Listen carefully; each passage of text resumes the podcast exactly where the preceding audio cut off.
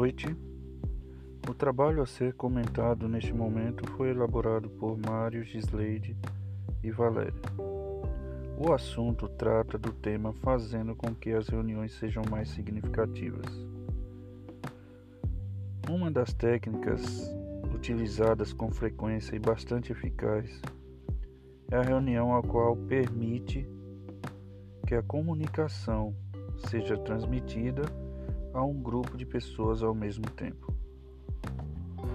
Muito bem, dentro deste contexto, há uma necessidade de estabelecer metas claras e compreensíveis. Neste caso, a criação de um grupo de comissão será de grande importância para se montar um planejamento eficaz e dentro deste grupo de comissão será criado subgrupos pois assim será mais fácil de solucionar os problemas ouvindo sempre os envolvidos no trabalho. Para as reuniões, é eficaz e recomendado que se tenha uma pauta e esta deve ser planejada com cuidado, abordando as questões que serão discutidas e visando não perder o foco do assunto, estabelecendo uma sequência ou seja, os tópicos mais complexos deverão ser no início, seguindo os demais. O ideal é que três dias antes da reunião a pauta seja enviada para todas as pessoas que, não, que vão participar. Durante a reunião, procure não monopolizar os assuntos ou seja, o mediador não pode ser totalmente exclusivo. Tem que haver oportunidade também para os participantes. Contudo, deverá haver um controle aos que gostam de falar muito, para que haja um equilíbrio entre todos os participantes.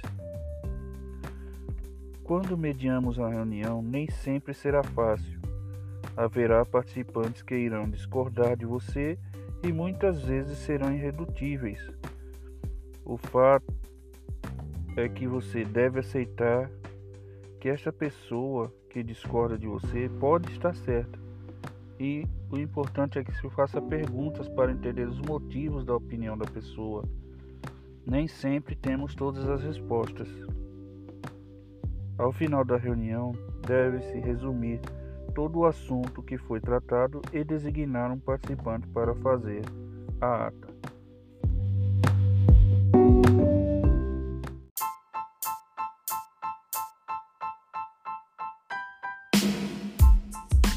Oi, boa noite. Meu nome é Gisleide. Vou dar continuidade ao que nosso amigo Mário é, falou, fazendo com que as reuniões sejam mais significativas. Eu vou falar os, sobre os pontos mais importantes.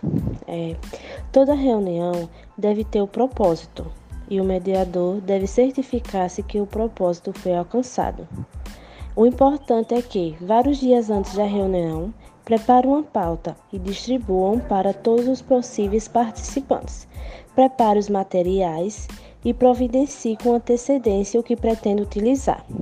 Estabeleça um clima interativo, facilitando as contribuições das pessoas tímidas ou hesitantes.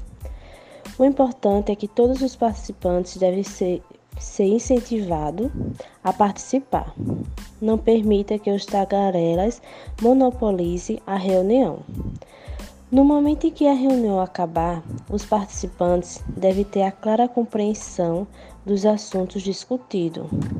Dê a todos a chance de fazer perguntas, faça um resumo do que foi abordado e verifique se, e verifique se os participantes que receberam as atribuições durante a reunião entenderam o que deve fazer e quando.